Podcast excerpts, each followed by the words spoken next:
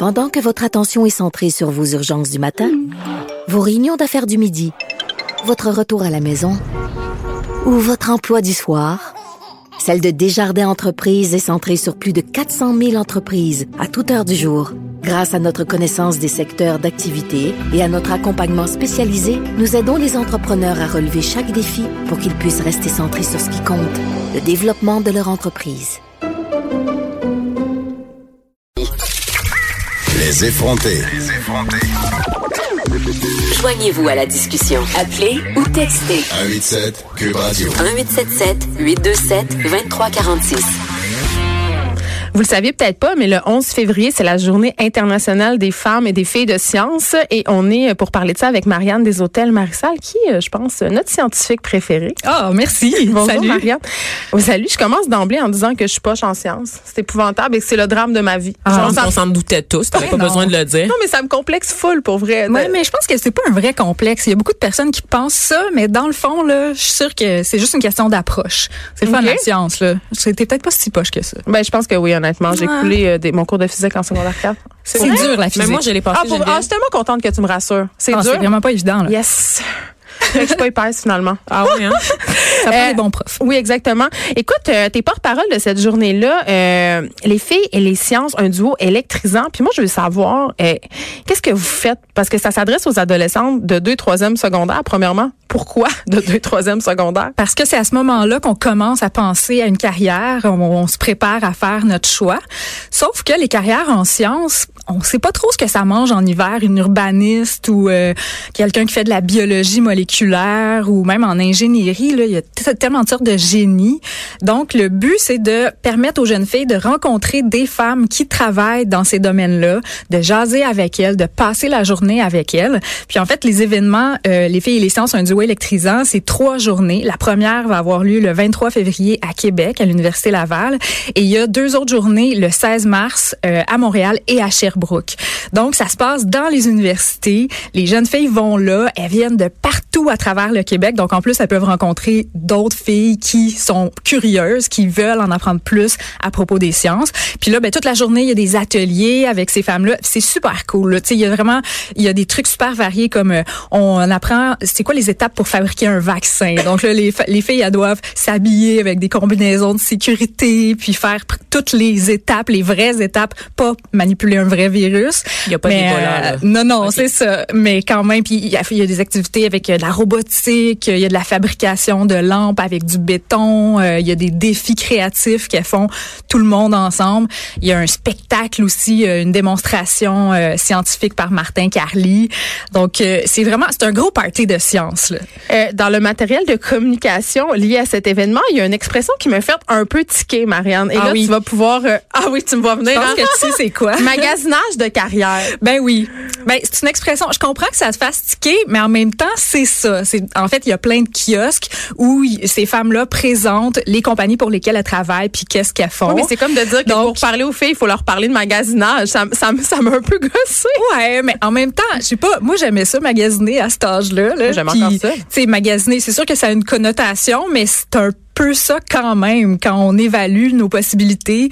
Euh, on va comparer euh, les avantages, euh, les euh, le côté créatif aussi des carrières scientifiques parce qu'on on se l'imagine pas, mais c'est vraiment c'est tellement varié que il y en a vraiment pour tous les goûts. Puis il y a un aspect euh, inventif, créatif. C'est pas du tout froid comme on se l'imagine souvent. Là. Oui, parce qu'on a l'impression que ce sont des, seulement des personnalités drabes, un peu pognées, qui s'en vont en Un sciences. qui monsieur vont pas-. Ben, tellement. Un monsieur à cheveux grands, sarrau blanc Ouais. dans sa tour. C'est. Comme Une vieille fille, une vieille fille très, très amère. En vrai. même temps, on vit tellement dans une société où la technologie est présente euh, que euh, c'est inséparable. C'est jamais la science est jamais détachée complètement dans un laboratoire. Il y a toujours des impacts possibles pour la société. Puis souvent, ben, à cet âge-là, euh, les filles veulent avoir un impact sur la société, sur le monde dans lequel elles vivent. Puis participer à la science, juste s'intéresser à la science sans même faire carrière en science, ben c'est une, ma- une manière de participer au monde aussi, de s'impliquer. Mais même dans le milieu scientifique en tant que tel, il y a des préjugés envers les femmes scientifiques. Il y a la presse qui publiait euh, il y a quelques jours un article euh, concernant une étude, en fait, qui a révélé que les femmes qui faisaient des demandes de subventions euh, au Canada euh, en obtenaient moins que leurs collègues masculins. C'est-à-dire que les recherches étaient moins financées. Oui. Toi, quand t'entends ça? Ben cette étude-là est super intéressante. Euh, c'est une étude qui a été produite par l'université Laval, entre autres, qui montre que les instituts de recherche en santé du Canada, euh, dans un certain programme d'attribution de, de subventions, oui, il y a un biais défavorable envers les femmes. Puis l'étude est intéressante parce qu'on a vraiment pu comparer deux programmes de subvention. Un où c'est seulement la, la science qu'on va évaluer, le projet. Donc c'est des plus petites bourses. Puis là, on va subventionner au projet. On ne sait pas c'est qui. Non, c'est ça. C'est pas. Le, en fait, on va pas regarder qui produit la recherche nécessairement, mais on va regarder la valeur scientifique du projet de recherche. Puis là, il y a pas de biais ou si peu. Sauf que il y a un autre programme de bourse où c'est des bourses en plus qui sont plus généreuses, où là, on va subventionner un chercheur ou une chercheuse pour lui permettre de démarrer plusieurs projets de recherche. Donc là, on va vraiment évaluer le parcours de ce chercheur ou de cette chercheuse-là, euh, sa carrière, euh, le leadership, euh, les, les, communications dans les médias aussi à propos de, de ces chercheurs-là. Et là, on voit un biais pour ces subventions-là, dans l'ensemble, il y a à peu près 15 des demandes qui sont euh, qui ont du succès, donc qui, qui reçoivent une bourse. Euh, il y a 4 moins de femmes qui, en fait, qui, reçoivent des bourses. Donc, sur une, une, moyenne de 15 un 4 ça fait quand même une bonne différence ben par rapport aux bourses qu'on attribue aux hommes. Puis dans cette optique-là, est-ce qu'on devrait instaurer une parité? Mais ben, les, les instituts de recherche en santé du Canada connaissent le problème, puis euh, ont déjà instauré des mesures pour vraiment y faire face, notamment des formations pour euh, les gens qui attribuent des bourses pour qu'ils soient sensibilisés aux biais inconscients.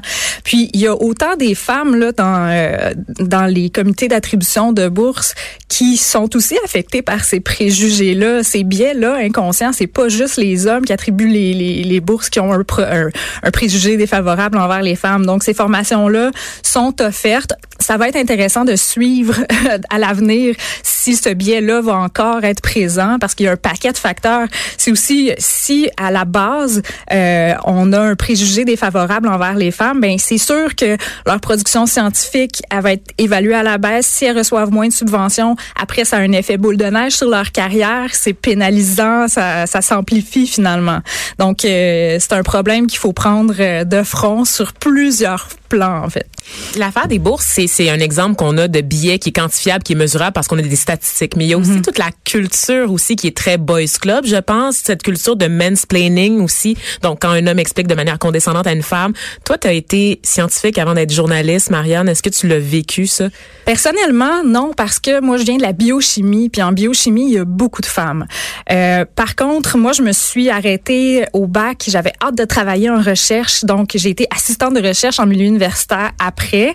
Euh, ce que je veux dire par là, c'est que plus on monte vers le, bac, vers le doctorat et dépasser le doctorat, même s'il y a plus de femmes au bac, ben la courbe s'inverse en milieu universitaire. Dès qu'on arrive à des postes de prof euh, titulaire, ben là c'est plus des hommes. Puis ça, j'ai vécu ça en allant à des congrès scientifiques quand je travaillais en laboratoire.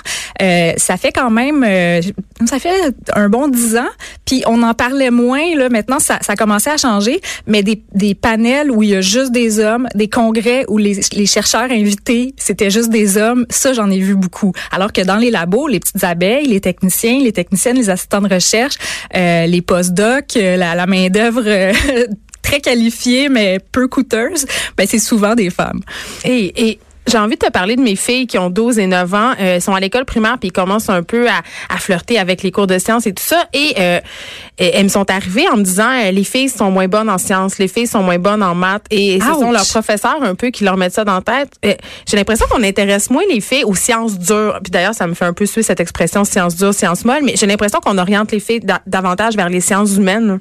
Ben ça m'attriste vraiment d'entendre que des profs peuvent dire ça. Là. Je sais qu'en en général, les sciences ont peut-être une mauvaise réputation. J'en parlais tout à l'heure, d'être des matières un peu froides. Donc peut-être qu'on les associe un peu plus au masculin. Mais c'est vrai que le fameux préjugé comme quoi les, les gars sont plus doués en mathématiques, euh, il est vraiment persistant. Là. Euh, il y a même des recherches qui ont montré que quand les parents cherchent euh, Is my son gifted, comme est-ce que mon enfant est doué, ben c'est est-ce que mon garçon est doué, deux fois plus souvent que est-ce que ma fille est douée. Donc c'est, mais ça commence à changer juste dans les jeux qui sont proposés aux enfants. Le, le stéréotype là, du petit nerd à lunettes, il est encore très présent, mais de plus en plus on voit des petites geekettes aussi. Là. Et on peut pas, euh, moi, je- on peut pas finir ça de- sur une note aussi négative. J'ai envie que tu nous parles de solutions, des, des solutions modèles, pour tendre, peut-être. oui, de, de modèles et de solutions pour tendre vers plus d'équilibre. Euh, des modèles, des solutions. Ben, en fait, il y en a plein là, des scientifiques femmes. Quand on me demande ça, je pense souvent à Marcel Gauvreau. Bon, elle est décédée, mais c'est comme une grande fi- figure historique. On l'a, peut-être que vous la connaissez parce que on a entendu parler. euh, elle entretenait une, une collaboration, euh, une, euh, relation épistolaire Une avec. correspondance. oui, Un peu sexueux, un peu sexueux quand peu même. salé, ouais. avec le frère Marie-Victorin. Puis on la présente souvent comme bon son assistante, sa secrétaire, alors que sa production scientifique est quand même vraiment impressionnante. C'est la première femme euh, canadienne-française à avoir reçu une maîtrise en sciences. Euh, récemment aussi, il y a Donna Strickland qui a reçu euh, le prix Nobel. euh, ça a été une des trois personnes à recevoir le prix Nobel en physique en 2018. La troisième femme à recevoir un prix Nobel en physique. Puis imaginez, quand elle a reçu son prix, elle avait même pas sa page Wikipédia encore, sous prétexte qu'elle était pas assez connue puis on parlait pas assez d'elle dans les médias. Même moi, j'ai une page Wikipédia, là, ça fonctionne pas. ah oui, je sais pas qui Je vais aller écrire des mensonges dedans. oui, vas-y. Donc, il y en a de plus en plus là, des femmes qui sont reconnues pour leur travail. Puis, il y a plein d'initiatives. Il y a euh, des organismes comme les Scientifines aussi qui œuvrent à Montréal pour donner des ateliers de, de sciences, des activités scientifiques aux jeunes filles. Euh, Aujourd'hui, le 11 février, c'est le lancement du balado 20 C'est une collaboration Québec Science et LACFAS. Et c'est un, un, un podcast qui est dédié au récit euh, qui raconte l'histoire de femmes en sciences et en techno. Mais j'ai envie de dire que toi, Marianne des Hôtels Martial, tu es aussi un modèle euh, pour nos jeunes filles. En cas, tu es un modèle? Pour nous. On rappelle que tu es journaliste scientifique et porte-parole de l'événement Les Filles et les Sciences, un duo électrisant. Merci d'avoir été avec nous. Merci. Salut.